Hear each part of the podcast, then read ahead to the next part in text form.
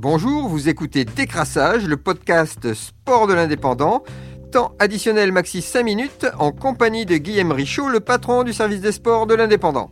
Et on commence par du football. Paris a gagné en Ligue 1 mais que ce fut dur Ouais, très dur. Pour Paris, ils étaient sur trois matchs euh, avec des défaites d'affilée, notamment une élimination contre Marseille qui, fait tâche, une défaite à Monaco, et puis euh, bah, la défaite cette semaine en Ligue des Champions contre le Bayern Munich. Il fallait absolument gagner. Ils accueillaient Lille, et ça n'a pas été si simple. Clairement, ils ont gagné 4-3 dans un match complètement fou. Ils ont gagné dans les arrêts de jeu à 95e minute sur un coup franc de Messi. Mais celui qui a porté vraiment le PSG, c'est Mbappé. Dès qu'il est pas là, ça va pas bien. Dès qu'il est là, ça va beaucoup mieux. D'autant plus que Neymar s'est blessé hier et sera absent pendant quelques semaines, blessé à la cheville. C'est récurrent, hein, ces problèmes à la cheville. Donc maintenant, bah, il faut qu'Mbappé porte euh, sur le poids de ses, de ses épaules euh, tout l'avenir du, PSG, hein, qui joue à Marseille la semaine prochaine euh, en championnat. Marseille 5 points derrière, Marseille a gagné. Ils ont galéré aussi, mais ils ont gagné à Toulouse. Donc le Classico de la semaine prochaine peut tout relancer. Puis on notera derrière, Lens a enfin gagné. Lens était un peu en galère ces dernières semaines. Ils ont battu Nantes 3-1. Lyon, on pensait qu'ils allaient mieux et puis ils ont chuté à Auxerre. Qui est, relégable. On pensait que ça allait mieux euh, et puis finalement ils ont perdu, euh, ils ont perdu 2-1. À noter que Monaco, qui est sur le podium, va toujours très bien. Ils ont gagné à Brest, ça n'a pas été si simple, mais il faut gagner hein, ces matchs-là, ils ont gagné.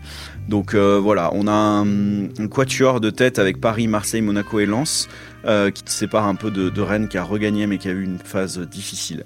Et la semaine prochaine, on a, le Classico, je l'ai dit, entre, Marseille et Paris, qui, qui, est presque le match du titre pour Paris, ou bah, le match de l'espoir pour Marseille.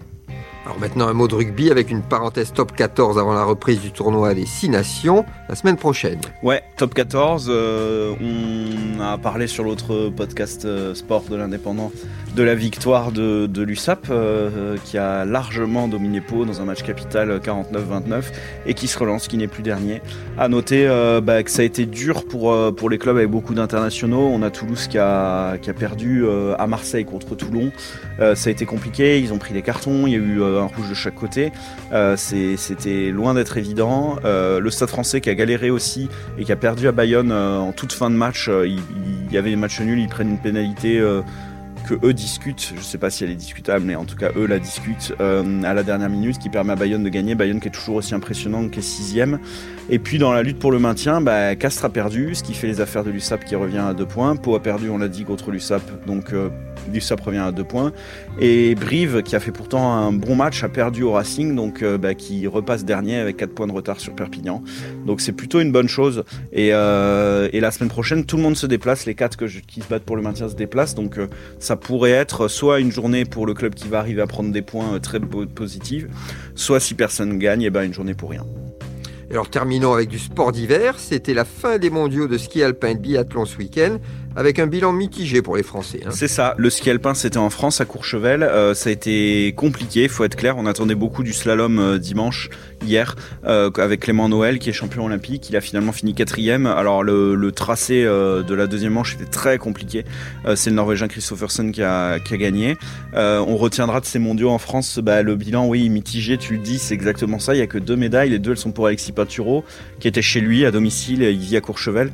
Avec, il a gagné en en combiné, il a, il a pris le bronze en géant. Lui, euh, bah, clairement, il a été au niveau. Chez les filles, même chose, pas de médaille. Euh, donc, euh, bah, des mondiaux compliqués. C'est un peu des mondiaux de transition aussi avec les Jeux Olympiques.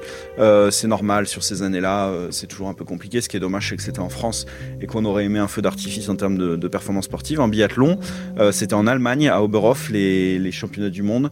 Et là aussi, c'est un peu de la transition. on retiendra quand même deux belles, deux belles médailles d'or sur la semaine. Donc, Julia Simon sur la poursuite qui a affiché son niveau de la saison et puis qui a même pris le bronze hier euh, sur la Mastart.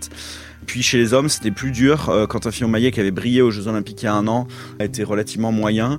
Bon, il faut quand même euh, pas oublier samedi le titre de l'équipe de France par équipe. Euh, c'est assez rare pour l'équipe de France de briller en équipe, donc euh, il, faut, la retenir. Même autant de Martin Fourcade, c'était plus compliqué en équipe, euh, donc il faut le retenir. Et puis il y avait eu aussi une médaille en tout début de, championnat du monde en relais mixte avec deux hommes et deux femmes, et ils avaient pris le bronze. Retrouvez cette émission et toutes nos productions sur Radio Indep et en podcast sur l'indépendant.fr, nos réseaux sociaux et votre plateforme de streaming favorite.